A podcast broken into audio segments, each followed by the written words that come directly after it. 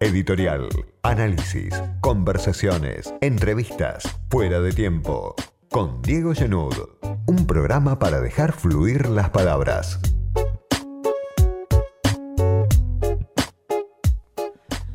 La fragmentación social, la desigualdad, el cuadro de pobreza, toda esa realidad ya precedía a la pandemia, a la llegada del COVID, a la expansión del virus en los barrios de emergencia. Y ya antes de la llegada del COVID había mundos antagónicos que parecían irreconciliables. Hay gente que trabaja tratando de que esos mundos antagónicos no sean tan irreconciliables. Uno de ellos es Rodrigo Sarazaga, un sacerdote jesuita que además es teólogo, es politólogo y dirige la Escuela de Liderazgo Político del Centro de Investigación y Acción Social. Me interesa muchísimo escucharlo en este contexto agravado por la pandemia. Rodrigo, ¿cómo te va? Buenas tardes, ¿cómo estás? Buenas tardes, Diego. Muchas gracias por la invitación y por la generosa presentación. No sé si decir buenas tardes o buenas noches, porque son las 5, pero el cielo ya está. Sí. Primer, primer día invernal del año, ¿no? Sí, sí. Pero la, presentación me parece que se ajusta bastante a lo que, a lo que sos, a lo que tratás de hacer, a lo que venís haciendo. Y me interesa, me interesa mucho, en serio, Rodrigo, consultarte.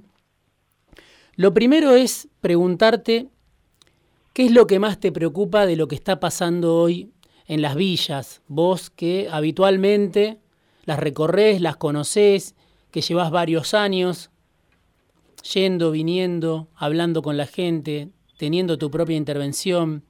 Digo las villas de la ciudad, pero uno puede decir las villas de, todo el país o las del conurbano, que también están muy cerca y que también muchas veces sí, muestran... la ciudad andan en torno a 50, en el conurbano son 1.400 y en el país 4.300 villas, ¿no es cierto?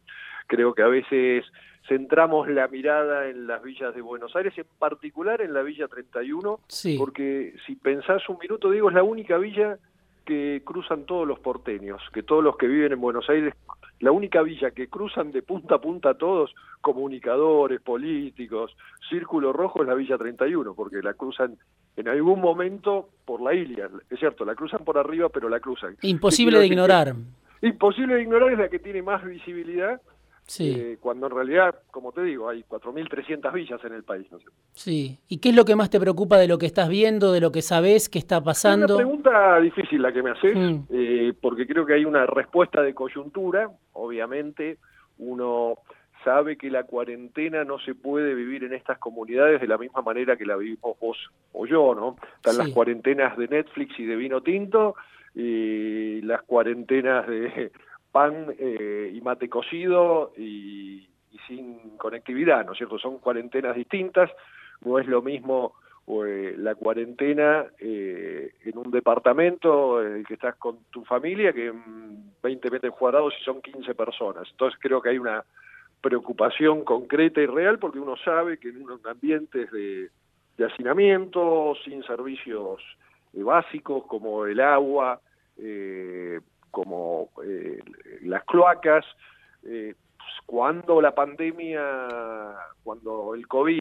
entra, es difícil controlarlo, ¿no es cierto? Entonces, eso es una preocupación de la coyuntura, una preocupación de, de la coyuntura, ciertamente que ya llevamos algo más de dos meses, y bueno, muchas familias eh, en estos ambientes, te diría todas, ven sus ingresos caer drásticamente, algunas a, cero.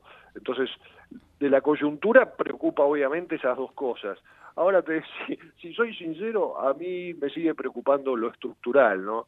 Y lo estructural es particularmente eh, desafiante, me parece, y, y pone de relieve esta esta pandemia y la cuarentena es el estado que tenemos, ¿no? Un estado que yo a veces eh, solía definir como golem, pero ahora lo defino como estado gaseoso, ¿no? Porque llega más o menos, pero siempre con poca consistencia, eh, con, desigualdad, ¿no? Se va expandiendo como, como gas, ¿no? Y uno ve diferencias estructurales muy grandes, digo.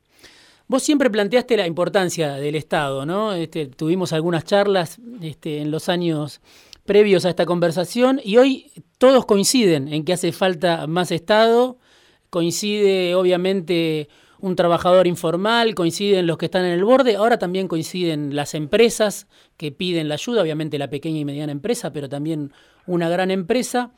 Y la discusión... ahora, ahora, curiosamente, a todos eh, coinciden en que hay que imprimir, ¿no? Eso también es curioso, ¿no? Sí, hay que, hay que darle a la maquinita, sí. Hay que emitir, pero digo, aparece la discusión ahora, y creo que siempre, en cómo se financia ese Estado, ¿no? Y mientras algunos dicen, bueno, este, siempre nos toca pagar a los mismos, otros, desde el gobierno, desde la política, dicen, bueno, les toca hacer un aporte, un sacrificio a los que siempre ganan. Vos si tuvieras que intervenir en esa discusión, siendo quien sos, que tenés vínculo con la política, pero también tenés vínculo con el mundo empresario, ¿qué, tratarías de plantear para, para arrimar a, esa, a esos dos sectores que aparecen muchas veces en contradicción? Me parece que esa es la gran discusión, ¿no? Sí, sí, bueno, a mí justamente me, gusta la pregunta eh, porque es de difícil respuesta, pero por eso mismo me gusta.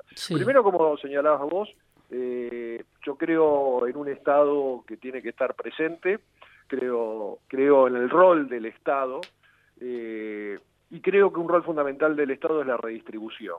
el, el tratar de aplanar la cancha inclinada para los más desfavorecidos. En esa línea creo también que, los que más tienen, los que más ganan, más tienen que contribuir. Lo que sí también me parece importante es que no nos devore la discusión de coyuntura, ¿no? Eh, me parece que Argentina necesita acá un planteo de fondo sobre el Estado que necesitamos eh, y, cómo vamos a sostener ese Estado. Entonces me parece que es mucho más importante discutir una eh, reforma tributaria estructural, el Estado que queremos, que insisto, tenemos, necesitamos un Estado eh, y un Estado fuerte. Ahora también tiene que ser un Estado eficiente y honesto. Eh, y me parece que a veces nos perdemos siempre la discusión de un, impuesto extraordinario ahora. Eh, y, yo quisiera que esta oportunidad también la usemos para tener ese Estado fuerte, pero eficiente y honesto. Y acá déjame que me extienda un poquito con las cosas que, vos, que, que uno ve cuando recorre los barrios populares en el conurbano y te encontrás con un Estado que les da un protocolo de salud que tienen que lavarse las manos con agua y, jabón y, no hay agua corriente. Eh, con toda la furia, solo un 10% de las familias en estos barrios están conectados a una red de agua de manera regular. Solo un 10%. De 4.300 villas que te estoy nombrando. Sí. Eh, te piden aislamiento social y vos vivís hacinado si vamos a la 31, abajo de una casa en la autopista, eh, en la que viven 15 personas en 20 metros cuadrados. Te hace la propaganda del dengue, te dicen revolver el agua con un tenedor y la familia está frente a un arroyo, un zanjón de agua estancada con basura, ¿no es cierto? Que sigas las clases online, anda a tener conectividad en el fondo de Moreno en cuartel quinto. Eh, ¿Cómo hace la madre de seis hijos que tiene un solo celular con crédito por tarjeta? Creo que los argentinos eh, tenemos que plantearnos en serio qué Estado tenemos, qué, Estado queremos tener y cómo lo vamos a, construir. Y ahí la perinola salió que tenemos que poner todos. Y creo que los que más tienen más, digo. Vos, este, cuando arrancó eh, la pandemia, cuando empezó a expandirse el COVID, armaste una red que se llama Seamos Uno, y que surgió de iniciativa tuya convocar a algunos empresarios, convocar a otras comunidades religiosas y salió un proyecto de repartir, si no me equivoco, un millón de cajas alimentarias en la ciudad de Buenos Aires y en la provincia de Buenos Aires. Esto fue eh, hace ya más de un mes, seguramente. ¿En qué punto está ese operativo que se llama Seamos Uno, que reúne el aporte de algunos empresarios y nuclea a distintas comunidades religiosas? Eh, nació, como decías vos, hacia finales de marzo y, ya a mediados de abril estábamos repartiendo las, las primeras cajas. Hoy ya distribuimos cajas, cada caja tiene 56 raciones, si una familia de cuatro le alcanza para, para pasar la semana. Ya llegamos a 250.000 familias eh, eh, tenemos para otras 400.000 familias, o sea que estamos llegando, hacia final de junio estaremos llegando entre 650.000 y 700 familias. Y como decías vos, el objetivo es llegar a, a un millón de familias. puesto estamos hablando de casi 60 millones de raciones, ¿no? Es una, un desafío muy ambicioso, nos pusimos una meta muy alta y salió, como decías vos, de, del diálogo con, empresarios, que en algún momento en un WhatsApp yo le decía, no podemos ver esto desde el balcón, eh, estoy viendo hambre, porque yo veía que estaba la preocupación, el, el miedo al COVID, pero que había una realidad de falta de ingresos y hambre, y entonces uno de los empresarios me pregunta qué podemos hacer y yo le digo simple, Morfi y logística para repartirlo. Y así nació este proyecto en el que participan no solo eh, los jesuitas, la Iglesia Católica y los empresarios, sino están también los pastores, esta Cáritas, el Banco de Alimentos, eh, ACNUR. Los empresarios aportan los fondos y la eficiencia, eh, la logística, la auditoría, y todas las otras entidades aportamos la capilaridad en el territorio. cierto? Es Rodrigo Sarazaga el que está hablando, politólogo, teólogo, sacerdote jesuita, y te escuché hablar en, estos días, a vos y también a algunos dirigentes de movimientos sociales con los que hablo cada tanto, de un sector nuevo de gente que se incorpora a la demanda de alimentos.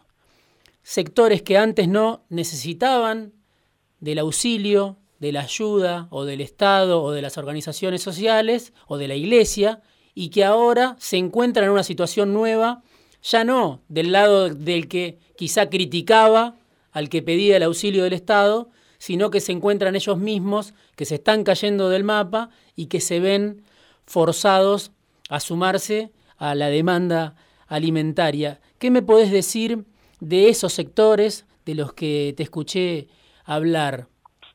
que me parte el alma, digo, te lo digo, eh, lo más doloroso, este proyecto Seamos Uno, que busca llevar alimentos a la familia, y, vos eh, llevas alimentos de calidad y la gente te lo agradece, y uno dice, bueno, valió eh, la pena, tiene un punto donde te quiebra el alma, donde vos ves la mirada del que tiene vergüenza porque nunca tuvo que pedir comida y se acerca por primera vez a pedir comida a una de estas instituciones eh, quiebra el, alma ver gente de 30, 40 años de trabajo que tiene que acercarse a pedir comida y, darte las gracias porque se las das. Eh, el carpintero, el gasista, la peluquera de barrio, el peón de taxi, el tipo que estaba orgulloso que siempre llegó el mango y paró la cacerola en su casa con su laburo y que se quiebra. Yo espero, como te decía antes, que en el 2001 nosotros dejamos un sector grande de la sociedad fuera y, quedó afuera. Que en esta crisis, que en la post-crisis, nos ocupemos de no hacer de nuevo eso con un sector grande de la Argentina. Rodrigo, vos sos ah, también eh, autor de, un libro que se llama Con Urbano Infinito, donde distintos analistas, sociólogos, especialistas, gente que conoce el territorio, armaron un texto colectivo que habla justamente del conurbano bonaerense, ¿no? Ese, ese territorio inabarcable que define las elecciones, pero del que sabemos poco, en definitiva. Eh, si tuvieras que decir cuál es la diferencia más importante entre lo que está pasando en ese conurbano infinito y lo que pasa en la ciudad de Buenos Aires hoy, ¿qué podrías decir? Bueno, son, son dos realidades distintas, ¿no? Incluso te diría son distintas las realidades de una villa como la 31 en la ciudad de Buenos Aires. Donde vos das misa también habitualmente, ¿no? Sí, sí, sí, correcto. Que donde por ahí incluso la situación es muy, muy, muy dolorosa por las muertes que sabemos que ocurrieron y, y las que pueden ocurrir, pero que desde el punto de vista de la infraestructura por ahí tiene muchas más obras que, como te decía recién, que el fondo de cuartel quinto el otro día hablaba, mira, con una con una un albanil, el fondo de cuartel quinto. Para llegar a Palermo a la obra, en la construcción en la que trabajaba este albanil, tenía que salir de su casa a las tres y media para llegar a las ocho. Hmm. estamos hablando de una persona que pasa todos los días de su vida un tercio del tiempo, un tercio de cada día de su vida en el transporte público. E incluso por una cuestión de seguridad, porque tienen que caminar hasta la ruta, tienen que organizarse en grupo de 10 para protegerse. Eh, bueno, creo que la realidad en el conurbano eh, es mucho más cruda y esta desigualdad en los servicios, en la presencia del Estado, se hace mucho más patente. Eh, en la ciudad de Buenos Aires, bueno, vas a tener señal para seguir las clases online. En el conurbano no vas a tener señal en muchos lugares eh, y vas a tener la madre con seis chicos y como te decía recién con un solo un solo celular. El desafío demográfico y estructural de servicios en el conurbano es enorme. Pensemos que estamos hablando de un tercio de la población en menos del 0,05% del territorio. Mm, mm. Vos fuiste uno de los que junto con, con Juan Carlos Torre, el sociólogo y politólogo, inspiró una tesis que, penetró mucho en el mundo académico, de los que debaten sobre la política, siendo vos además politólogo, que fue esta idea ¿no? de que la base social del peronismo se dividió antes que su dirigencia, ¿no? Este, un concepto que, que penetró mucho y que se discutió mucho en el momento de que el peronismo dividido posibilitó la llegada de, de Cambiemos al poder, de Macri al poder. Hablábamos de Massa por un lado, hablábamos de, del kirchnerismo por el otro, 2013, 2014, 2015, 2017. Hoy que se, se volvió a unir esa dirigencia, ese peronismo dirigencial, institucional, se reunió en un artefacto electoral que se llama Frente de Todos. ¿Qué pasa con esa base social que se había dividido antes? Te pregunto, ¿se volvió a juntar? ¿Sigue dividida? ¿Va por otro carril? ¿Se mantiene al margen de esa unidad dirigencial? Bueno, efectivamente se ha unido por arriba, lo que por abajo sigue presentando realidades fragmentadas. Eh, creo que la jugada maestra de, Cristina de ofrecerle la presidencia a Alberto Fernández y ponerse ella de vicepresidente, esa suerte de enroque, une por arriba lo que por abajo siguen siendo realidades fragmentadas. Eh, como fórmula electoral, indudablemente nadie puede discutir que ha sido un éxito. Eh, como fórmula de gobierno, nadie puede decir eh, el resultado, ¿no es cierto? Nadie puede asegurar que si se va a mantener o no, eso se irá viendo sobre la marcha.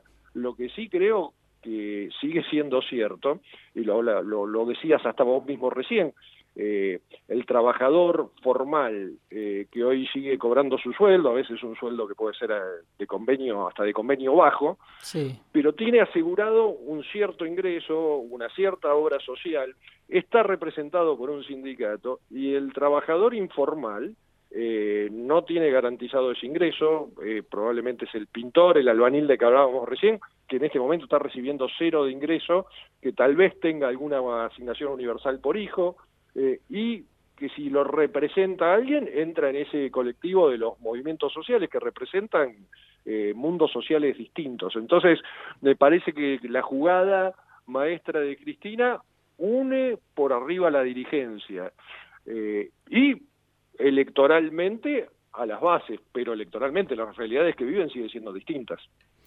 Lo último que te pregunto, Rodrigo, aprovechándote en, tu doble rol, tu tu carácter multifacético. Como politólogo, ¿no? Estuviste con Alberto Fernández cuando se lanzó, cuando le fueron a presentar la idea de Seamos Uno, también conoces a Cristina Kirchner. ¿Cómo lo ves vos al gobierno, a esa sociedad que se armó? ¿Cómo ves el rol de Alberto frente a la pandemia, frente a la crisis, al frente de, la alianza de gobierno, el rol de Cristina. ¿Cómo estás viendo eso que, muchas veces es, motivo de ruido, de especulación, de teorías de que, de que no funciona, de que tarde o temprano eso va a chocar? ¿Vos cómo lo ves hoy? Yo creo que ahí, como decís vos, hay mucho más de especulación que de realidad. No recuerdo ningún gobierno en la Argentina que no tenga fuertes internas, y este en ese no es la excepción, tiene fuertes internas, negarlo me parece que sería absurdo, pero no creo que ningún gobierno en la Argentina, eh, eh, porque hasta te diría por suerte, porque las internas se dan también porque hay personalidades fuertes, ¿no? Si, si gobiernan los Boy Scouts vas a tener un problema. Mm. Eh, Sí que creo que hay mucho también ahí de especulación cuando eh, sigue siendo, sigue habiendo algunas cuestiones en comunes que me parece que unifican y especular acerca de la ruptura me parece que es un futurismo no digo que no se pueda dar, pero no sé, es una especulación que en la que yo no caería tan fácilmente.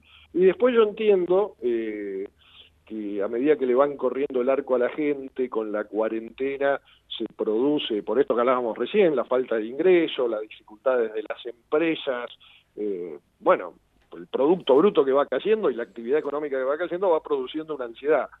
Ahora, por otra parte, yo cuando veo lo que está pasando hoy en Perú, Brasil un muerto cada 70 segundos, a mí me parece que la cuarentena fue un acierto. Lo último, en ¿cómo definís en cada rol a Alberto y a Cristina, si lo tuviera que definir? ¿En qué rol lo ves a cada uno hoy? Bueno, pregunta, pregunta difícil.